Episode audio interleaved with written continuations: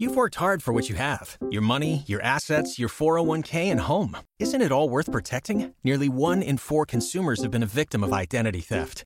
Lifelock Ultimate Plus helps protect your finances with up to $3 million in reimbursement. LifeLock alerts you to identity threats you might miss, and if your identity is stolen, your dedicated U.S.-based restoration specialist will work to fix it. Let LifeLock help protect what you've worked so hard for. Save 25% off your first year on LifeLock Ultimate Plus at lifeLock.com/aware. Terms apply. Bienvenidos al canal de podcasts de Generación Fénix. ¿Tienes taitantos? ¿Sobreviviste a las sombreras y a los pantalones nevados? ¿Eres de los que no esperan a verlas venir? Si es así, sin duda, tú también perteneces a la generación Fénix. Entrevistas a Gente Fénix, actualidad, directorio de empresas y servicios de utilidad y una seleccionada guía de ocio, porque nuestro tiempo es oro. Si eres de los que piensan que reinventarse es mejor que sobrevivir, generacionfénix.com es tu revista digital.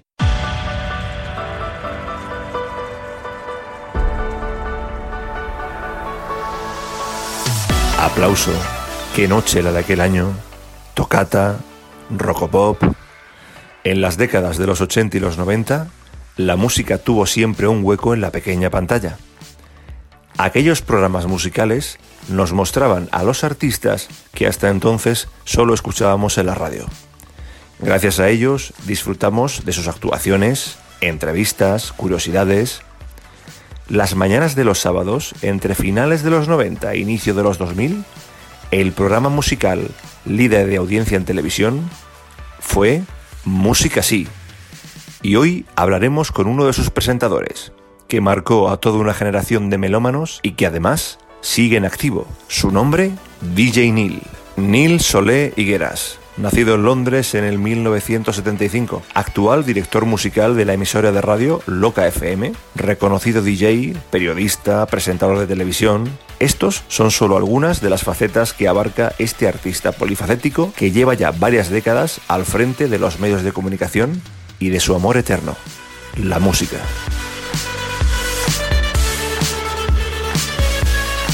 ¿Qué tal Neil? Bienvenido y gracias por dedicarnos unos minutitos a la familia de Generación Fénix y hacernos un hueco en tu apretada agenda. ¿Qué tal? Bienvenido tú también y un saludo a la gente de Generación Fénix. Bueno, podemos decir que has hecho casi de todo en la industria de la música y de la comunicación. Pero la pregunta es, ¿quién sería DJ Neil a día de hoy si la música no se hubiera cruzado en tu camino? Pues seguramente sería arquitecto, como el resto de, mi familia, con mi hermano, mi padre, mi madre me he dedicado a la arquitectura o al arte en general. Yo tengo una familia muy vinculada con galerías de arte y, demás, pero era algo que no me atraía mucho. O sea, el sueño de mis padres era que estudiara arquitectura, pero a mí no me llamó nunca y desde bien pequeñito me, me hicieron estudiar solfeo y me, me encaucé un poco en la, en la, música, tanto en el piano como en el violín. Y con 17, 18 años descubrí la electrónica y ya me, me dediqué al mundo del, hasta del la, DJ. Hasta la fecha. Hasta la fecha, sí, sí, hasta la fecha. Por situarnos un poco a, a modo histórico, ¿no? Más que el cuándo, nos gustaría saber cómo fueron tus primeros contactos con el mundo del DJ y cómo aquello desembocó en lo que a día de hoy es tu, tu profesión principal. Pues yo creo que con 15, 16 años empecé a escuchar cintas de la ruta del bacalao, la ruta Destroy, antes de que se llamara ruta del bacalao. Te hablo del 86, 87, cuando todo empezaba allí, con toda la movida cultural que hubo en, en, los, en los 90. Y me llegaron a través de, de compañeros pues, que iban a hacer la, la ruta Destroy, ¿no? se había designado en aquella época Barcelona 92, Sevilla 92 con la Expo y que Madrid era la capital europea de cultura y Valencia se había quedado un poco desamparada y todos los artistas de ahí decidieron crear esta moda, estas discotecas, Barraca, el NOD, Espiral y demás, Active y compañía, que se volvieron un epicentro brutal de la música y mucha gente de Barcelona, donde había también mucha cultura de club, bajaban a Valencia a escuchar y a mí me pasaban las cintas, esas cintas TDK que ponía, me acuerdo perfectamente de Activi, el, muñequito aquel con las gafas de sol y demás. Y empecé por lo típico, como los bacalas jovencitos, a comprarme las pegatinas de Activi, de chocolate y demás y ponérmelas en el en la moto, en la Vespino y eso, empecé a escuchar cintas, empecé a salir en una discoteca que se llamaba Verdi en Barcelona, donde pinchaba Tony Verdi y era todo muy, muy de ese estilo. Y luego ya, pues cuando tuve la edad, 16, 17 años, ya empecé yo a bajar a Valencia a escucharlo. Y lo de ser DJ fue una casualidad, una casualidad en, en Barcelona, que siempre la he contado, en la sala Skylab, donde hubo un gran tumulto, una gran pelea, y yo vi que la música seguía sonando y vi a un DJ con los ojos rojos porque habían echado spray, habían echado de todo, aquello fue una barbaridad. Y el tío seguía poniendo música. Y me dirigí a la cabina a saludarle, a llevarle una botella de agua porque el tío estaba jodido hablamos, no- nos caímos bien y la semana siguiente volví a la discoteca y me dijo, oye, ayúdame con las luces. Luego, oye, ayúdame, no sé qué, y lo típico. Vi, vi a un niño, "Joder, empieza a pinchar, venga, no sé qué. Y me puse a pinchar y hasta que se fue él y me quedé yo. Ya está. Un poco, a grosso modo sería eso. ¿Cómo se llamaba la sala, dices? Skylab. Skylab. En la calle Balmer. Y el DJ Rubén XXL, Rubén XXL. de chasis, sí. Eh, tu carrera no solamente ha girado como DJ, sino que también has trabajado y trabajas radio, televisión, eh, has escrito para revistas especializadas. Eh, ¿Cómo fue el ampliar objetivos a pasar de DJ también al tema de la comunicación? Aunque muchas, yo opino que va un poquito ligado, pero no todo el mundo ha dado ese salto. ¿Cómo fue en, en tu caso el entrar ahí? A mí me llamaba siempre la radio. A mí la radio me parecía un mundo fascinan- fascinante y he escuchado desde pequeñito radios musicales con Joaquín Luqui, Fernandisco y demás, que lo escuchaba continuamente, Tony Aguilar y compañía, hasta los carruseles deportivos, el de La Morena, eh, Paco González y compañía. Siempre, siempre he sido muy de radio. Escuchaba un programa en Barcelona que se llamaba, de Radio Hospitalet, que se llamaba Sábanas con Chinchetas, que se escuchaba todas las noches. Era de 12 a 6 de la mañana. Y yo me acuerdo que me metía en la cama a las 11 o así, con unos cascos, escuchaba Sábanas con Chinchetas en Radio Hospitalet, ¿no? He escuchado mucho al Monaguillo en Onda Cero y demás. Son- esa especie de familia que se crea en torno a la radio siempre me llamó la atención y bueno, una cosa llevó a la otra. Cuando empecé en el mundo del DJ, eh, entré también de la mano de Fabián Salvador, David Conge y demás, me presentaron a Tony Peret, que hacía Lead Your Time, me metieron un poco en la radio. eh, había hecho siempre mis pinitos en Barcelona, empecé en una radio municipal, en una Sans Montjuic, que había que subir a la montaña de Montjuic, y me dieron un horario absolutamente imprescindible, que era de 5 a 6 de la mañana. Pues iba todos los días de 5 a 6 de la mañana a poner mis discos, mis vinilos, ¿no? Porque me, era devoción, me apetecía. Pero a medida que te vas profesionalizando y a medida sobre todo que, que tienes más contactos, como puede ser Tony Peret y demás, eh, pues vas ampliando, digamos, o subiendo en el escalafón de calidad, de radios, de sitios. La radio entré a través de Tony Peret. eh, a, escribir en medios eh, me lo inventé yo porque en España no había ningún medio de comunicación dedicado a la música electrónica. Yo estaba cansado de leer el Music, el DJ Mag y demás en alemán, en inglés y demás y le dije a Tony Peret, Tony, eh, tengo la idea de crear una revista en España que se dedique al mundo del DJ. Y Tony Peret, que siempre ha sido un gran defensor también de la movida pinchadiscos y demás, me dijo, venga, adelante. Y me puso los medios y me puse a escribir los tres, cuatro primeros números de la revista DJ están todos escritos de mi puño y letra. O sea, lo firmaba todo con seudónimos, porque me escribí yo las 48 páginas de, con reportajes, entrevistas y demás, ¿no? Pero era, ¿cómo te diría yo? Era... eh, la intriga que tenía yo, ¿no? De querer hacer cosas, de que yo no quería ser un pinchadiscos, yo quería hacer muchas cosas. Y la televisión, pues también empecé con Tony Peret en Televisión Hospitalet, que me dieron un micro y hacía reportero dicharachero por la calle. Y eh, don Jorge Horacio, en paz descanse, que era el director de Música Así, y Nico, que era su hijo, eh, me dieron una vez la oportunidad de salir en televisión de grabar una sesión. Y esa sesión batió récords de audiencia, cosa que Pilar Tavares, la encargada de Operación Triunfo, Radio Nacional de España y demás, dijo estos datos no son normales. Y me invitaron a ir la semana siguiente. ¿Puedes volver a venir la semana siguiente? Y otra vez Puente Aéreo, Barcelona-Madrid. Volví a hacer la sesión, me pusieron entre el nuevo disco de Alejandro Sanz y una actuación de Britney Spears y los dupliqué en audiencia de nuevo. ¿no? Por lo que Jorge Horacio y Pilar Tavares se dieron cuenta de que el fenómeno DJ, hablo del año 2001, tenía que tener cabida en televisión y, y me dijeron, te abrimos las puertas de la televisión, te damos 15 minutos para decir lo que digas y 15 minutos para hacer una sesión con chavales. Dice, pero no te vamos a pagar nada. Dije, bueno, pues déjamelo pensar. Y volví a Barcelona, me reuní con, con mis socios de la revista DJ, con Tony Pérez, Jordi Carreras y demás, y lo hablamos. Y todos llegamos a la misma conclusión. No te pagan, pero la promoción que te van a dar no tiene precio. ¿no? Entonces yo me iba de lunes, me iba lunes y martes a Madrid, miércoles volví a Barcelona, me dedicaba a escribir en la revista DJ miércoles, jueves y viernes, y sábado y domingo me dedicaba a hacer, viernes, sábado y domingo me dedicaba a hacer bolos. Y hasta que ya se hizo tan grande todo que me tuve que venir a vivir a Madrid, ya contratado por Televisión Española, me contrató Máxima FM para hacer uno de los primeros programas que llamaba Maxi Clubbing ahí en Máxima. Serían los inicios más o menos por sí, años sí, sí, sí, es cuando empezó. Yo, yo inauguré Máxima junto a Carlos Jean, Arturo Grau, los de Calambre Tecno, toda la gente que empezaron Máxima FM, ¿no? Y, y ahí estuve en los medios. Eh, estuve 10 años en televisión española, luego pasé a 4 a hacer un programa de aventuras donde hacíamos el burro con cazas, con lanchas y Lo recuerdo, demás. recuerdo. Y ahí luego tuve un impasse muy largo de, de tiempo, cuando pasó todo de moda, vino la crisis del 2008 y demás. eh, y me rescataron para televisión, pero para hacer una teletienda, presentando 888, que es lo de las apuestas, el póker y demás. Es una teletienda nocturna, pero que me pagaban un pastizal por hacerlo. Y volví a televisión haciendo eso. Ahora hay nuevos proyectos, voy a estar en un talent show, pero detrás de las cámaras, produciendo y demás. Talent show de urbano, no te lo pierdas. Pero bueno, y luego voy a estar yo haciendo un repaso a una lista de éxitos de, de música, Remember, y lo vamos a emitir por Loca Televisión. Y, y, poco más. El mundo de la televisión está complicado ahora, el mundo de la radio está perfecto, el Loca FM funcionamos muy bien y el mundo del DJ, pues ya ves, ya ves cómo está. ¿Cómo estamos? Un poquito así entré, pero por, yo creo que es un poco por, por, in... por ganas de hacer cosas. Sí, sí, sí. Yo no quiero estar en mi casa esperando que llegue el viernes, el sábado y pinchar, que podría, porque si cuando las cosas van bien, tú pinchas en un sitio, ganas un dinero que prácticamente es un sueldo de cualquier familia, ¿no? Por eso lo haces cuatro veces al mes, pues tienes cuatro sueldos, vives tranquilamente y ya está. Pero yo tengo intriga por hacer cosas, por mejorar, por aportar, no sé, y quieto no me, no me puedo quedar y por eso me dediqué un poquito a los medios. Eh, a nivel profesional, ¿qué crees haber hecho en, en tu carrera de lo que te sientas más orgulloso? Si ahora mismo miras con retrospectiva para atrás. Una de las cosas, porque Pues será que yo- complicado elegir una, Es que pero yo una me siento orgulloso de, de muchas cosas, porque he hecho, he sido el primero en hacer muchas cosas en nuestro país, ¿no? He sido hay, mucho DJ muy oscuro, muy de club, que es que Neil es un comercial, ha salido en la tele, en las revistas, no sé qué, pero yo creo que un poquito eh, puse la cara al, al DJ, ¿no? Cuando, cuando no, no se sabía muy bien lo que era un DJ, un pincha discos, pues surgimos unos cuantos muy comerciales, como puede ser Nano, puede ser otro, puede ser yo y demás, y estábamos ahí, dijo, ah, DJ, estos son los DJs, ¿no? Nos, nos conocían las abuelitas por la calle. Entonces, yo creo que es un orgullo haber puesto un poco cara al, al- al mundo DJ, haber creado una primera revista, yo creo que está muy bien. Haber presentado un programa que fue un éxito durante 10 años seguidos ha estado muy bien. Vender dos millones de discos, coño, yo no sé si hay mucha gente que haya vendido dos millones de discos. y- Pocos, pocos. Y, yo los he vendido, ¿no? Tengo ahí los discos de platino en, en casa.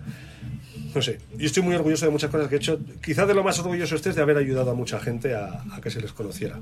Entrevistándoles, poniéndoles en la palestra, con concursos de DJ eh, y fichándolos luego para discotecas, eh, dejándoles pinchar en grandes salas, dejándoles pinchar en, en loca. Yo creo que siempre he ayudado, o he intentado por lo menos, ayudar mucho a las nuevas generaciones y nuevos valores, que es algo que no se hace mucho en ninguna profesión. Porque todos los todos los profesionales asentados en su sector parecen tener miedo a las nuevas generaciones, Sí. ¿no? Y yo creo que es al revés, hay que ayudar a las nuevas generaciones. Quizás eso sea de lo que más orgulloso me siento, de ayudar a los, a los nuevos, Ujú. que creo que es algo que hay que hacer. Y en, tu, en tus diversas facetas, a nivel tanto musical como periodístico, si tuvieras que, indistintamente de la situación que estamos viviendo ahora mismo, en el presente, pero si tuvieras un día que decantarte por una, decir, mira, me, por situación, ya sea personal o mental, me quiero quedar en un sector. ¿Qué sector cogerías? ¿Radio, televisión, DJ, ra- redactor, periodista? Eh, si miro por la economía, sería televisión, porque es donde más te pagan y menos trabajas. Y no das un palo al agua y más, y más como está hecha ahora mismo la televisión, que hoy en- antes la televisión era muy seria, no podías tener el móvil, no podías hacer nada, era todo muy rígido, muy estresante. Hoy en día la televisión es ir a comerte un yogur delante de las cámaras y hablar de los demás. Esa es la televisión de hoy en día la que funciona. Entonces, económicamente y por estrés, la televisión, porque no das palo al agua y te llevas un- una mortera de dinero. Em, por su magia, quizá la radio, porque es muy mágica, económicamente no te compensa demasiado, porque solamente los grandes de la radio se llevan, Herrera y compañía, se llevan sueldos dignos, pero el resto o no cobramos o cobramos muy poco. Y el mundo del DJ es muy, es muy bonito, pero es muy cansado. La gente no se da cuenta que te cambias los horarios, trabajas de noche mientras ellos están de fiesta. Yo ni bebo, ni fumo, ni me drogo, pero aunque, aunque no beba, ni me fume, ni me drogue, yo tengo resaca al día siguiente de haber estado pinchando durante cuatro horas, cinco horas, el viaje hasta Murcia, la vuelta, luego me voy a Donosti, bajo a Sevilla, el avión. Y hay días que me despierto en verano en un hotel y no sé dónde estoy pero te lo juro por Dios que no sé dónde estoy. Y Tengo que mirar la tarjeta del hotel o tengo que mirar por la ventana dónde estoy. Y a veces que miro por la ventana y tampoco sé dónde estoy, porque no se ve el mar, solo veo la fachada. Es decir, ¿de dónde cojones estoy? Ah, pues estoy en el NH de Ciudad de Zaragoza, vale, que ayer pinché no sé dónde. Entonces ya te acuerdas. Pero hay veces que es muy, es muy estresante a nivel emocional y sobre todo la presión que tienes. Yo cuando acabo de pinchar es como, uf, me, me desinflo, porque estás durante dos, tres horas en tensión para que todo el mundo baile. Si vas a Murcia o al Levante tienes que pinchar de una manera, si vas a Madrid pinchas de otra, en Barcelona pinchas de otra, en Galicia pinchas de otra. Tienes un poquito que ser muy psicólogo y es muy, muy estresante. ¿no? Así que resumiendo, que me enrollo mucho, por pasta y estrés en la tele, sin duda. Sí. Genial. Em, para conseguir metas como las que has alcanzado tú a lo largo de tu carrera, ¿Tú creerías que el secreto está en el trabajo duro, en la suerte o en la suma de ambos o algún otro distinto que no estamos nombrando? Yo creo que, mm, que es una suma de ambos, quizás. Porque por mucho que trabajes duro, si no tienes un contacto, si no te suena la flauta un día, hay, hay, hay DJs 20.000 veces mejores que yo que jamás han actuado delante de gente. Y están en sus casas y son auténticas máquinas. Pero no han tenido la oportunidad o no han podido. Hay chavales 30.000 veces más guapos que yo y que presentan y hablan 80.000 veces mejor que yo y jamás pisarán un aparato de televisión. Porque no tienen el contacto, no tienen alguien que le ayuda, o no saben la manera, o no se atreven, ¿no? O el qué dirán, o me da vergüenza, o lo que sea. Es una suma de ambas, sobre todo mucho esfuerzo, mucho trabajo. Tú no puedes hacer, como ha pasado aquí en la radio, algunos que han dicho, "Ay, Neil este tiene mucho bolo, voy a hacer radio yo que voy a tener los mismos bolos. Y a los dos días se han, se han cansado. No, tienes que tirarte. Yo llevo 15 años en la radio, continuamente. Y ahora empiezo a ver los frutos en la radio, con lo que me sale el pen, que es el programa dance más escuchado del país, pero con diferencia además. Soy, es un orgullo, estoy súper contento, pero eso es trabajo, trabajo, trabajo y trabajo. Entonces yo creo que si le podemos dar un consejo a todas las chavalas que nos estén leyendo, escuchando y demás, y a los chavales es, es mucho, mucho, mucho esfuerzo y dedicación y sobre todo no perder de vista por reojo el retrovisor arriba abajo, quién te puede ayudar, dónde puedes ir y demás. Recomendar que no recurran al enchufe fácil, a me tiro a este, se la chupo al otro o me acuesto con este, porque el día que se cansen de ti te van a echar y no va a servir de nada tu trabajo y igual de fácil has entrado, igual de fácil saldrás, ¿no? Y de eso hay mucho, pues en televisión, por desgracia, todos sabemos que todo va con visitas a despachos, enchufes y demás, en muchas radios también y en muchas discotecas también, si no estás enchufado no vas, pero el enchufe rápido es un despido rápido también. Entonces yo recomiendo el hacer las cosas bien, ser muy pro y demostrar, y sobre todo no desfallecer. Yo muchas veces estuve a punto de retirarme y decir, esto es una mierda, o sea, soy malísimo pinchando, no tengo psicología, no tengo nada. Pues yo, claro, llevaba dos meses. ¿Qué quieres? Ser- ¿Con dos meses quieres ser Cal Cox? No puedes. ¿no? Entonces poquito a poco esforzarte y seguro que sales, sales adelante. Discotecas, festivales, recopilatorios. Más tarde pasaste a ser en su día imagen de Movistar. El momento en el que la gran masa, creo, fue cuando puso cara a surge gracias a la etapa como presentador del ya mítico Conocemos, programa Música Así en televisión española. ¿Cómo es, Neil, convertirse en personaje público y que te paren por la calle casi casi de la noche a la mañana? ¿Cómo se vive aquello? Muy raro. Yo, yo, no lo, yo no lo asimilé. A mí se me subió el ego mucho. Yo me volví el típico imbécil. Así te lo digo y te lo reconozco porque con la distancia ya tengo casi 50 años. Tienes, tienes una visión ya. Y con la madurez me doy cuenta de lo que hice.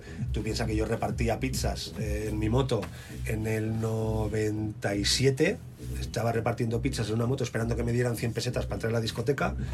Y en el 99 no podía caminar por la calle porque la gente me paraba y se abalanzaba sobre mí. O sea, fue un escándalo en música así. Yo no podía ir por la Gran Vía, por Fuencarral. La gente se volvía completamente loca. O sea, eso de los gritos. "Ah". Fenómeno fan, digamos. Sí, sí, ¿no? eso lo- yo lo viví. Pues claro, estaba presentando el único programa de televisión que había en televisión, en televisión española, que era la cadena que más se veía en aquella época, salía yo entrevistando a Michael Jackson, a Madonna, estaba con U2 en Irlanda, venían todos los DJs, estaba con Cal Cox en un yate rodando un reportaje, era una auténtica barbarie. Yo no me daba cuenta porque lo vivía un poco en una burbuja.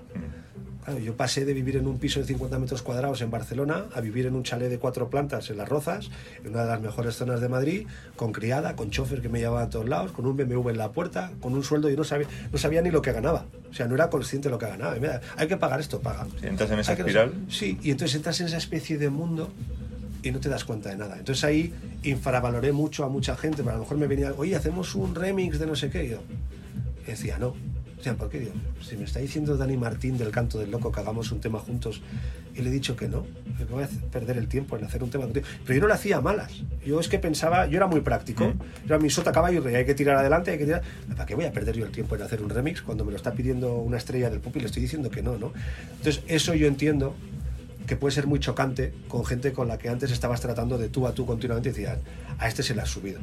Pues sí, se me subió completamente pues porque yo era puto pizzero que repartía pizzas y jamás me hubiera imaginado subirme a un escenario que hubieran 5.000 personas esperándome con carteles con mi nombre y que las chicas se desmayaran. O sea, nunca lo hubiera pensado.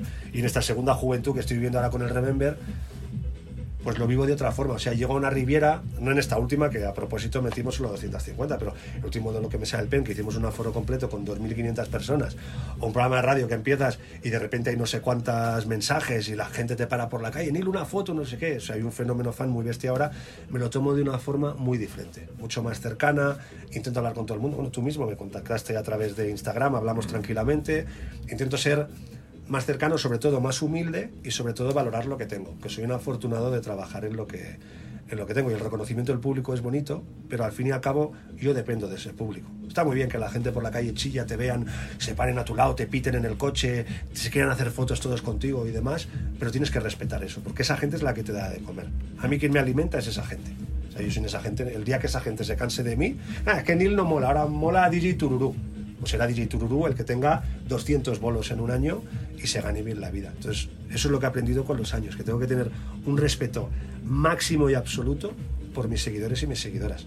No pasar la línea con las seguidoras que mucha gente se equivoca, ya me voy a aprovechar de ellas, me voy a aprovechar de ellos. No, no, hay que ser agradecido sobre todo hay que ser muy respetuoso y muy, muy caballero. Y es lo que intento a, fecha de hoy. Yo personalmente recuerdo mm, aquellos sábados por la mañana y vamos, en, por aquel programa pasaron, como tú has comentado, artistas nacionales e internacionales. O sea, poca gente podrá decir que ha podido tener al lado, pues como decías, Carl Britney Spears, Anastasia, Rosette, o incluso me recuerdo el programa cuando vinieron los Backstreet Boys, que vamos, tenía que dar miedo el plató ese día, tiene que dar miedo aquello. Eh, ¿Qué recuerdos o, digamos, alguna anécdota curiosa que guardes con cariño, de manera positiva, de, aquella etapa, de todo esto, del tema de, lo, de los artistas? Hay muchísimas. te podría, desde un beso en los labios que me dio Robbie Williams, porque le tonteó un poquito Jennifer Lopez. Jennifer Lopez era mi compañera, súper alta, súper guapa y demás. Y Jennifer Lopez estaba tonteándola y Robbie Williams dijo, no me gusta, me gusta tu compañero. Y yo, pues bésame, en plan de coña. Y me dio un, me dio un pico, Robbie Williams, ¿no? como, recuerdo estar en Neverland con Michael Jackson y Michael Jackson decía, you're very pretty, eres, eres muy guapo. Pero, no estaba ligoteando, es que era, era muy especial, era un ser muy, muy, muy especial. Estar en los estudios con, en Londres con los U2, el, un poco el despotismo de, de Bono, ¿no? Que era muy, una entrevista, bueno, yo creo, DH me miraba, hablaba con el otro, pero bueno, yo creo que ni tan siquiera me miró a los ojos durante toda la entrevista, ¿no? Eh, lo encantador que era Enrique Iglesias, que todo después decir, Enrique Iglesias era un pijo tonto, pues era un chaval súper encantador. Hey DJ, ¿cómo estás? ¿Cómo va esto? Tienes que venir a Miami, no sé qué. Era un tipo feliz, que vivía de lo que vivía y estaba muy contento. Lo majo que era Chayanne, majísimo. Los Backstreet Boys eran unos chavales también encantadores. Yo los cogí un poco más maduros y demás no sé, todos, todos King fueron muy imbéciles. King me tomaron un poco el pelo durante la presentación, se rieron de mí cuando era un grupo que acababa de empezar y no tenía mucho. Coldplay, Chris Martin y compañía me trataron como uno más, tomándonos cafés y demás, muy majos, muy, muy, muy simpáticos. Eh, eh, ahí vi que muchos artistas eran gente muy, muy campechana. Seguramente lo que complica al artista es la gente alrededor, ¿sabes? Toda la parafernalia que llevan alrededor, el séquito y demás, eso es lo que más les, les complica. Eh, ahí lo de lo que comentabas en una de las primeras preguntas, una de las novedades que implantó música así como tú entraste, eh, fue eh, en comparación con el resto de programas musicales que anteriormente venía dando televisión española, era darle protagonismo, protagonismo perdón, a unas figuras que hasta entonces no eran muy conocidas de cara, pero que estaban en auge y que yo creo que se elevaban a la categoría de artista y estaba bien que se le reconociera, ¿no? Que hablamos de la figura del DJ, del DJ. Eh, cada sábado, eh, junto a ti, pasaban los mejores DJs del país, se subían a la cabina, cada uno llevando por bandera su estilo, producciones, eh, la sala en la que residían. ¿Tú crees que les tocaba ya darle aquella importancia y estaban simplemente esperando a que tú le dieras ese paso? O sea, ¿crees que, que fue el momento? Te respondo después de la publicidad. Perfecto. Yo creo que antes que nosotros, mucha gente le puso cara, ¿no? Desde los Larry Levan, Frankie Knuckles y compañía, que ya mm, se mezclaron con Madonna, Michael Jackson y demás en sus garitos eh, la cara del DJ ya era algo visible. Quizá en España era un poco, íbamos con un poquito de retraso. En España el único DJ que se conocía era Horacio Pinchadiscos, que era un muñeco que salía en televisión. Entonces los DJs éramos, pues eso, los pinchadiscos, no era como un mundo oscuro y demás. Pero no, no fue mérito mío en absoluto. Yo sencillamente fui el muñeco que salió en televisión y le puso cara e introduje a otros DJs y demás. Pero el auténtico artífice de la figura del DJ en televisión fue Jorge Horacio en, paz descanse, que era el director de Música Sí, de la Quinta Marcha, del Ponte las Pilas, eh, descubridor junto a Pedro del Moral del Canto del Loco, un tío, un, iluminado, un iluminado de la televisión y de todo, que, que dio cabida al DJ y gracias a él los DJs empezamos a ser visibles. Yo creo, sí, ya había llegado el momento, incluso ya hacía tiempo que, había llegado el momento. Quizá DJs como Nando Discontrol, Tony Verdi, em, César de Melero y compañía, Pipi, gente de mucho antes que nosotros, José Padilla y demás, eh, Mulero, Muerto, Pepo y demás, ya tenían que haber salido en televisión y ya se les tenía que haber dado una, una notoriedad, ¿no? Todo el colectivo Satisfacción de Andalucía, que liaban unas absolutamente increíbles. Porque es tan famoso Javi Bosch o tan conocido Javi Bosch y Juanma, y sin embargo justo ha pasado de puntillas, ¿no? Para mí DJ justo es una eminencia. Eh, Javi Bosch y Juanma son como mis hermanos, y nos queremos y nos amamos y será toda la vida. Pero antes que Javi Bosch y Juanma estuvo en Central justo y no tuvo ningún tipo de relevancia, ¿no? Pues, pues es curioso, quizá de la época antigua, el único que ha tenido un poco así de de visión, porque fue el que le echó muchos huevos y fue un innovador y un visionario, fue Chimo Bayo, que ha sido ya una leyenda y está en todas partes, ¿no? Pero sí, había llegado el momento. Pero sobre todo dejar claro que no fue gracias a mí, sino que fue gracias a Jorge Horacio. Y era, era el que ponía la cara, pero el que estaba detrás currando era Jorge Horacio con todo el equipo de, de música así.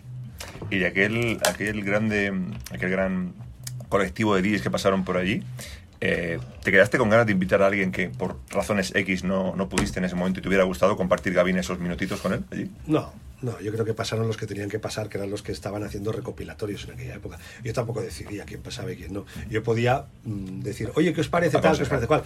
Pero la cosa iba pagada por compañías discográficas, por Tempo Music, Vale Music, Max Music, Blanco y Negro, Ginger y demás, que tengo un recopilatorio, Catedrales del Tecno, con Julius MC, no sé qué, no sé qué. Iban esos a pinchar yo los presentaba y además eran puras y duras campañas publicitarias.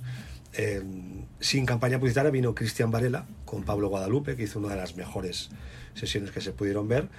Y yo personalmente habría invitado, pues, pues seguramente hubiera invitado a la vieja escuela, a todos esos que no tuvieron cabida y que ya estaban un poco digamos en el olvido para reconocerles su trabajo no hubiera sido hubiera sido bonito.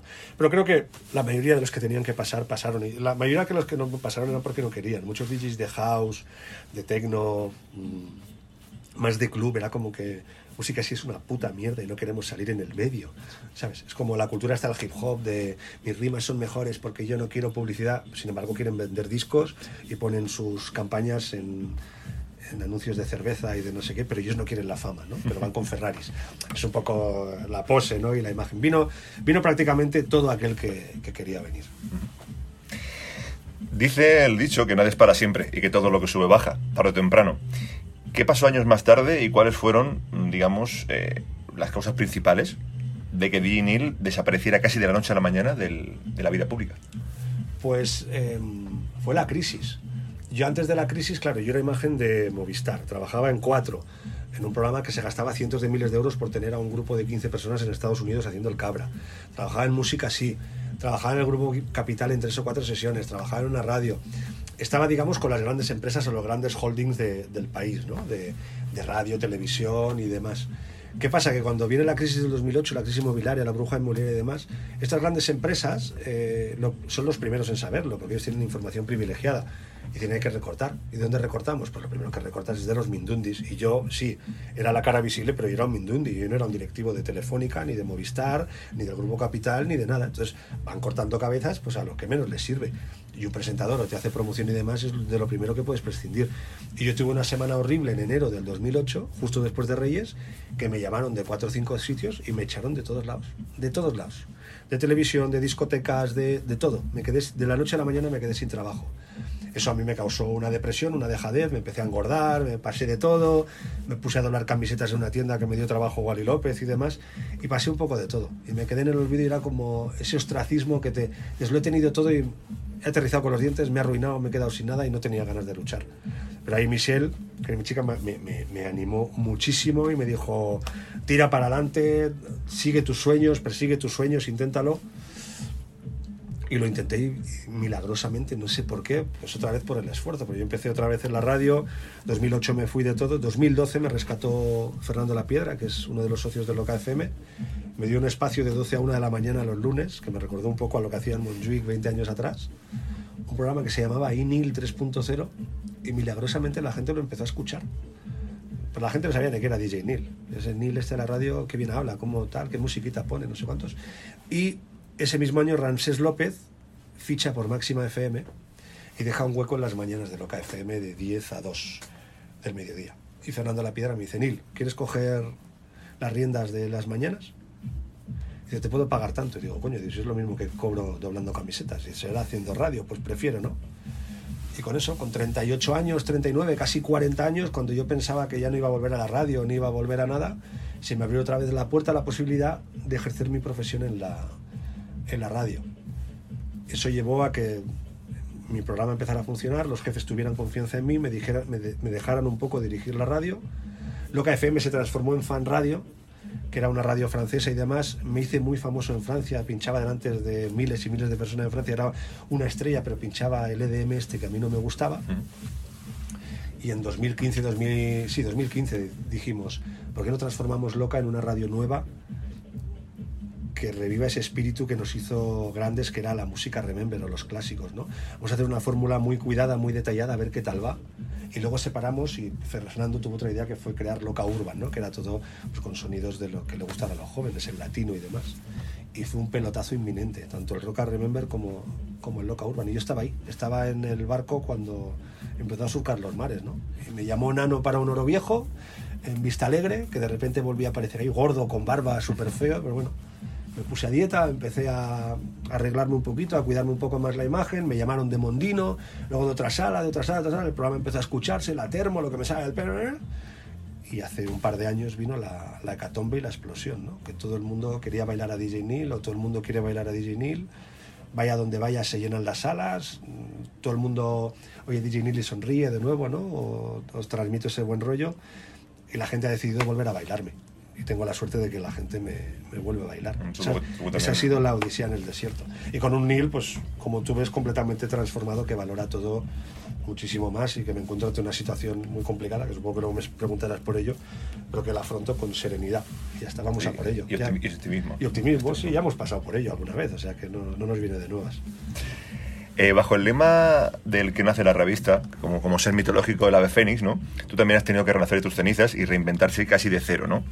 Eh, al ir un poquito lo que comentabas, el proceso, ¿qué crees que te ha aportado esto como persona y como profesional? El, el verte tanto de la noche a la mañana te viste, como dices, que no podías hablar por la calle, y de la noche a la mañana te viste que, mm, digamos, eh, era todo al cero, ¿no?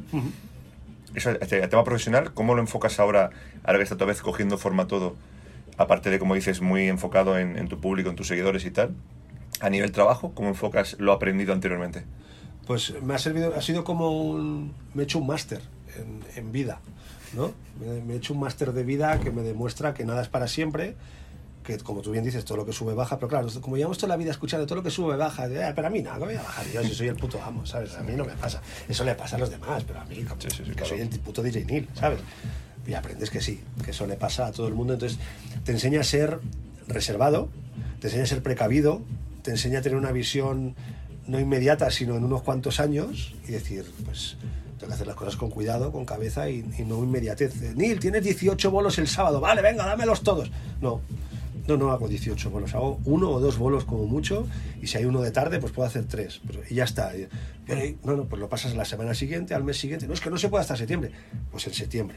Y antes de que viniera toda esta pandemia, yo tenía todo el 2020 cerrado. Yo tengo bolos cerrados en el 2021, hasta verano del 2021, por toda una planificación, una forma de hacer bien las cosas y demás. Y creo que es lo que he aprendido, que hay que planear las cosas, hay que hacerlas bien. Sobre todo hay que hacerlo, con, como te he dicho antes, pero no solo con el público, con la música, con el programa, con todo. Hay que hacerlo con mucho cariño y, y cuidando mucho el producto, cuidando mucho el detalle y sobre todo aprender que nada es para siempre y que lo tienes, tienes que esforzarte todos los días. Lo fácil sería hoy, con el calor que hace, quedarme en mi casa, en la organización, en la piscina, poner, a- oye Willy, ves tú a pinchar, yo ya corto desde casa, ya veré si... No, no, vienes aquí a 45 grados, te pones a hacer la radio, a lo mejor tienes, te estás con sueño, te da igual, pues está la gente a leer los mensajes, que si la vea, que si el otro, que no sé cuántos, leerlos todos, complacerles y hacer feliz a la gente, que es tu trabajo. Yo soy un juglar del siglo XX. ¿no? Lo que pasa es que yo, por suerte, no voy ni con sombrero ni con la trompetita y no me corta la cabeza al rey si no le gusta. Entonces yo tengo que entretener a la gente y ese es mi trabajo. Y eso es lo que he aprendido, que yo realmente estoy al servicio de la gente. Y hablando de entretener a la gente y, y muy al hilo de la situación que están viviendo ahora mismo, eh, aparte de título personal, a título profesional como eh, periodista, DJ, promotor, ¿cómo estás tú a título personal viviendo esta situación con el tema profesional, o sea, en ambiente profesional? Todo el, el caos que está habiendo ahora mismo con el Pues, tema del COVID. Es, es un poco lo, yo digo siempre que es lo único que nos podía pasar. A mí me dicen hace un, un año, oye, ¿qué- ¿qué podría pasar que te, que te arruinara la carrera? Pues tema de salud, que ya lo he tenido y lo estoy superando. He pasado por varios cánceres y, y por ahora no ha podido conmigo y tocamos madera que no pueda conmigo. Eh, o una pandemia o una utopía, una distopía de estas que dicen que, que, Un que apocalipsis, hayan, algo, ¿no? hayan zombies, un apocalipsis, un contagio estallido como la película de Austin Sí. Hoffman. Venga, hombre, ¿cómo va a pasar eso? Pues aquí lo tenemos, ¿no? Entonces lo viví con incredulidad al principio. Y decía, joder, y como nos cierren las discotecas, no, como nos cierren las discotecas, no, que nos van a cerrar todo. Yo, yo, flipaba, no daba crédito. Pero ahora ya me, he habituado a ello. he aprendido que tengo que aprender a grabar en casa cosas, que tengo que aprender a hacer radio desde casa a veces por si no me dejan salir, que tengo que venir aquí con cuidado, con mascarillas, limpiar aquí, tirar spray allí, hacerlo todo con cuidado.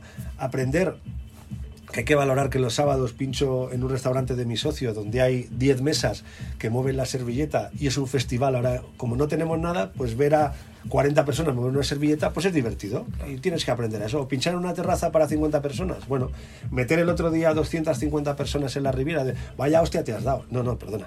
Hemos metido nosotros 250 personas. Ha vendido lo que tú querías Si vender. hubiéramos vendido todo, hubiéramos vendido 2.000 entradas. Pero es que no queríamos, queríamos demostrar Que se que se, puede. hacer una fiesta con poca gente ordenada. Hemos perdido dinero, claro que lo hemos perdido, pero ha sido a propósito. Han salido los típicos tontos haters eh, Neil, ya no estás de moda, no metes a nadie. No, perdón, hemos metido a quien queríamos. Y tengo más cabeza que tú y no voy a jugar con la salud de mis clientes. Porque si mis clientes se mueren, yo me quedo sin ingresos y me quedo sin nada. Yo necesito que mis clientes vivan mucho tiempo, vivan muy sanos y estén muy felices con todo lo Aparte que hay unas normas y si no, se, si no las cumples, sabes que no puedes seguir trabajando. Exacto. Y aunque las cumplas, como en mi caso, no puedo seguir trabajando. ¿no? Ya ha comunicado la Comunidad de Madrid y todo, que me parece muy bien. Si eso nos va a ayudar a salir adelante, pues mira, pues nos apretaremos un poquito más el cinturón. Como dije ayer, en lugar de comer chuletillas de lechal, comeremos carne de aguja del Mercadona y ahorraremos y ya está. Y, y tiraremos adelante porque yo soy un afortunado, cuento con el cariño de la gente. Sé que en cuanto todo eso pase, la gente va a querer bailarme y voy a poder volver a trabajar. Pero hay familias con tres, cuatro, cinco hijos que no tienen para comer, que tienen que irse a buscar comida a comederos sociales y que lo están pasando fatal. Entonces, yo no puedo decir ni mu, ni quejarme, ni yo soy un puto afortunado. Entonces, eh, yo lo digo muchas veces por la radio que por favor nadie deje a sus niños sin comer ninguna noche. Que si alguien tiene un problema, que me escriban a mis redes sociales, que me llamen a la radio, que sea, que de donde sea sacaremos para arroz, para leche, para yogur, para- y se lo llevamos a su casa. Si es que me da igual. Pero no voy a permitir que nadie de mis oyentes, de mis oyentas, de mis amigos, mis amigas, lo pase mal o no tenga para comer. Y yo creo que entre todos deberíamos hacer eso. ¿no? Yo creo que es momento de eso, no es momento de egos, de colgar vídeos, mira mi coche, mi no sé qué, mi actuación en Italia con 30.000 sin distancias. No, es momento de ayudar a la gente, de concienciarnos de tener solidaridad con nuestros mayores, sobre todo. Ah, no, se mueren son los viejos, ya, pero esos viejos nos han llevado a vivir a nosotros donde estamos hoy en día y las libertades que tenemos son gracias a esos, entre comillas, viejos. ¿no? Entonces, yo creo que merecen un respeto muy grande las, las más de 45.000 personas que, que nos han dejado solo en España. A nivel mundial, imagínate lo que hay que no sabemos, que serán millones y millones al final. Entonces, yo profesionalmente lo vivo con mucha calma, calma tensa, porque es como, hostia, este fin de semana tenía tres actuaciones, me han cancelado las tres, ¿no? Un ingreso que iba a tener, ya no lo tengo, porque iba a ir al promotor, "No, me pagas igual, no, yo no soy así. Palma el promotor, palmo yo, palmamos todos y ya está, ¿no? Entonces, con mucha calma, con mucha precaución, porque yo también soy de riesgo, pues tengo, tengo la, mi sistema defensivo al haber pasado por todo lo que he pasado es más bajo de lo normal y además soy asmático, entonces yo tengo bastante miedo a, a coger el puto bicho, ¿no? Y sobre todo a esperar, a ordenar lo que nos diga el gobierno, a, obedecer lo que nos digan, intentar hacerlo todo lo mejor posible y si podemos ser un ejemplo de cordura y de hacer las cosas bien, mejor. ¿no? Intentamos, tú me escuchas por la radio, intentamos muchas veces transmitir un mensaje de serenidad, de paz, de vamos a hacer lo que nos dicen. A veces soy un poco incendiario reclamando cosas, pero siempre desde la elegancia y, y la cordura, ¿no? y sobre todo el civismo que creo que, que hoy en día va a ser muy importante. Y para finalizar la entrevista, como me suele gustar, yo tengo, eh, eh, al hilo un poquito de aquellos famosos bonus track que llevaban los Sí. álbumes, yo tengo mis bonus question, que es para finalizar, que son unas preguntas rápidas a las cuales me gustaría que contestaras lo primero que se te pase por la cabeza, Vale. sin, sin mucho recoveco, ¿no? A ver si todas las respuestas van a ser polla. vale, a ver, cuéntame.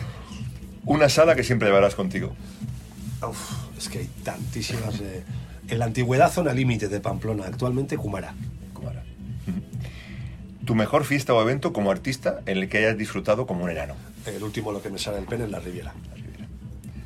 Un ídolo que has podido conocer en estos años gracias a dedicarte a lo que te dedicas. Muchos.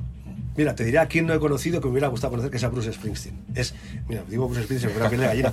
Toda la música que yo escucho en el coche y demás es Bruce Springsteen y no le he podido conocer nunca ni entrevistar y estuvo en música así y ese día yo no estaba. Estaba, vale. Luego he tenido otros ídolos como Loquillo, que lo he conocido, a, a Madonna, que la he conocido, a Michael Jackson, que le conocí, pero mi ídolo de verdad, que era Bruce Springsteen, con él no he podido estar. Vaya, hombre.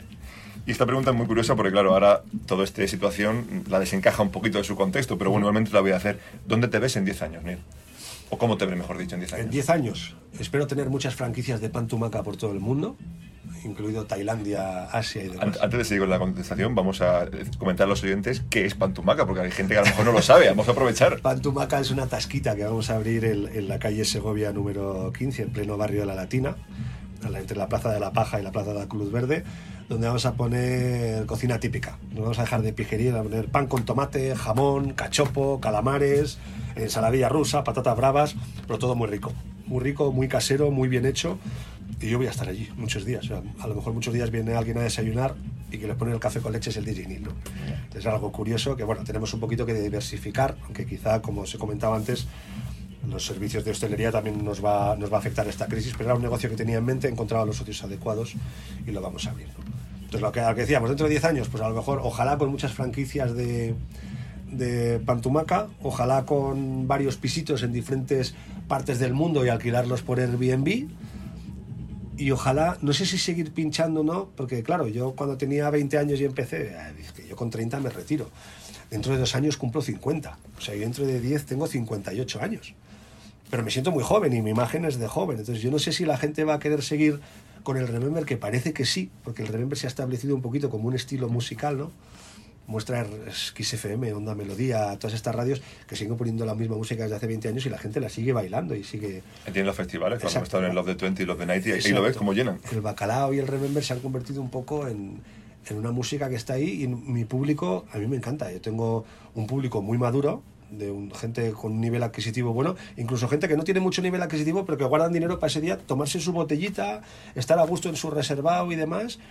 Y se hacen unas cajas y se hacen unos números que muchas discotecas me dicen, tío, dice, es que facturo más contigo una tarde con tu público que todo el fin de semana con los del latino, ¿no? Y demás, porque el público es un público adulto, vienen señoras ya, pero señoras señorones, o sea, unos pibones que flipas, pero de 40, 50 años que dices, pero por Dios, ¿de dónde salen estas mujeres? ¿no? Son tías que llevan toda la vida bailando, que ahora son ejecutivas, amas de casa, cajeras de supermercado, mecánicas, son pilotos de avión, son lo que sea, pero se arreglan, se ponen sus mejores galas el sábado, que son unos cañones de mujeres, nos vienen a bailar, y los tíos son lo mismo, obreros, cajeros, mecánicos, mensajeros o grandes empresarios con grandes fortunas, que su hobby es eso, escuchar esa música y se juntan todos con una nueva generación que nos está escuchando en la radio. Nos piden permiso los menores de 25 años para venir a nuestras fiestas. Y les decimos, venir a puerta, os vemos y os decimos si podéis entrar o no. Y los seleccionamos, pero los dejamos entrar. Porque hay mucho oyente joven en la radio y hay mucho oyente niño. Hay mucho niña y niño de 5, 4, 3 años que van con sus padres en los coches, escuchan Loca FM y ellos han crecido con Paco Pil, con Chimo Bayo y con todas y se las cantan. A mí me mandan unos audios que yo alucino cantándome el Mysterious Times, el Prey, niños de 3, 4 años. De ahí salió la idea de la familia, de recaudar dinero contra el cáncer infantil y metimos a 1.500 personas en el Space de Madrid y eran niños y se sabían todas las canciones. Es que hablo estas cosas y me pone la piel de gallina.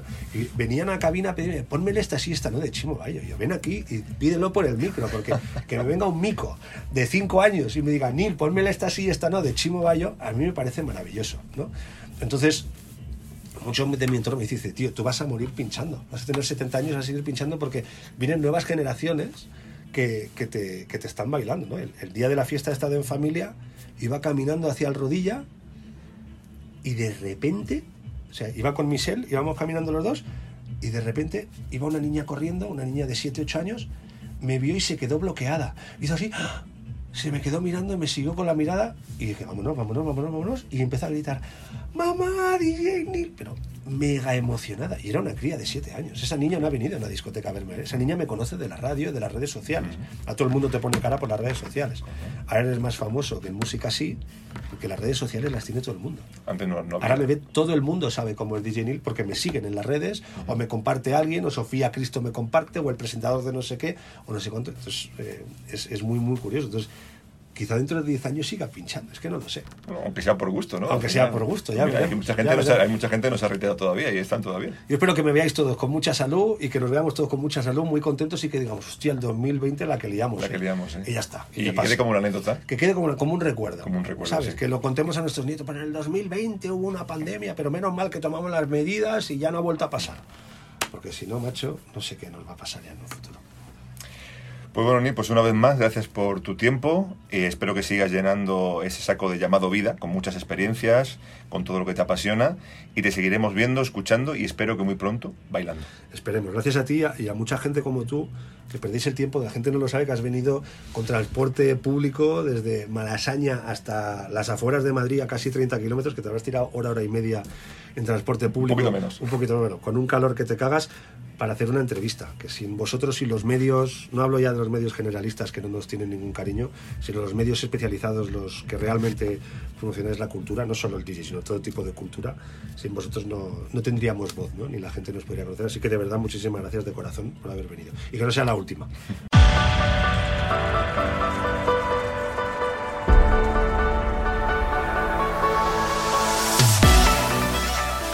Canal de podcasts de Generación Fénix. Waiting on a tax return? Hopefully, it ends up in your hands. Fraudulent tax returns due to identity theft increased by 30% in 2023. If you're in a bind this tax season, Lifelock can help. Our US based restoration specialists are experts dedicated to helping solve your identity theft issues. And all Lifelock plans are backed by the Million Dollar Protection Package. So we'll reimburse you up to the limits of your plan if you lose money due to identity theft. Help protect your information this tax season with LifeLock. Save up to 25% your first year at LifeLock.com slash aware.